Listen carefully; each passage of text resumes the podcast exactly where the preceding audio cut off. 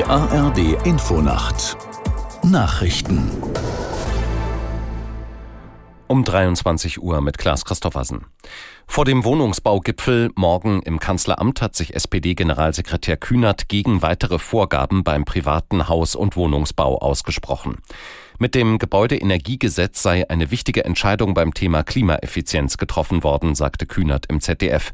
Maßnahmen darüber hinaus sollten sich auf öffentliche Gebäude beziehen und jetzt nicht noch höhere Effizienzstandards an den Neubau ansetzen. Genauso ist es mir wichtig, an dieser Stelle zu sagen, dass für die SPD klar ist, dass wir Dinge wie einen Sanierungszwang oder ähnliches, was mancherorts diskutiert wird, definitiv nicht mittragen werden. Ich glaube, jetzt ist erst mal genug reguliert in diesem Bereich, um das klar zu sagen. SPD-Generalsekretär Kühnert.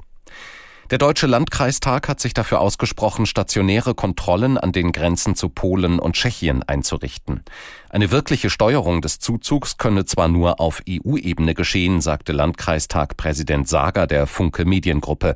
National müsse man jedoch sicherstellen, dass die Grenzen tatsächlich geschützt würden, solange dies an den Außengrenzen nicht funktioniere. Der Zuzug müsse begrenzt werden, sonst gingen Akzeptanz und Vertrauen der Bevölkerung in immer höherem Maße verloren, so Sager. Die AfD hat ihre Erfolge bei Kommunalwahlen in Ostdeutschland nicht fortsetzen können.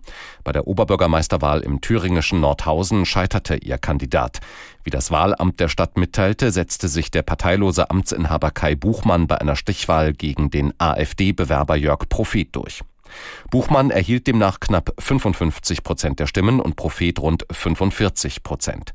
Im ersten Wahlgang vor zwei Wochen hatte der AfD-Kandidat noch vorne gelegen. Bayer Leverkusen hat in der Fußball-Bundesliga einen Heimsieg gefeiert. Die Leverkusener gewannen gegen Heidenheim mit 4 zu 1. Aus der Sportredaktion Mats Nicholson. Der Aufsteiger Heidenheim kam zwar zwischenzeitlich zum 1 zu 1 Ausgleich, Leverkusen legte aber umgehend weitere Tore nach und gewann hoch verdient. Kurios, trotz des deutlichen Sieges verlieren die Leverkusener die Tabellenführung an den FC Bayern, weil die punktgleichen Münchener gegen Bochum noch höher gewannen und nun die bessere Tordifferenz haben. Das zweite Sonntagsspiel war das erste Torlose dieser jungen Bundesliga-Saison. Frankfurt und Freiburg trennten sich 0 zu 0. Beide Teams kommen nicht wirklich voran. Frankfurt bleibt zwar unbesiegt, hat aber nun viermal in Folge unentschieden gespielt.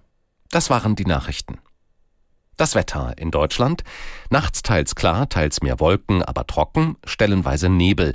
Tiefstwerte 15 Grad auf Sylt bis 3 Grad an den Alpen. Morgen oft sonnig, im Nordwesten sowie von Osten her zeitweise einige Wolken bei maximal 18 bis 23 Grad. Und die weiteren Aussichten? Am Dienstag nach Nebel oft freundlich und weitgehend trocken 20 bis 26 Grad und am Mittwoch erst neblig, dann heiter bis wolkig 20 bis 27 Grad. Es ist 23.03 Uhr.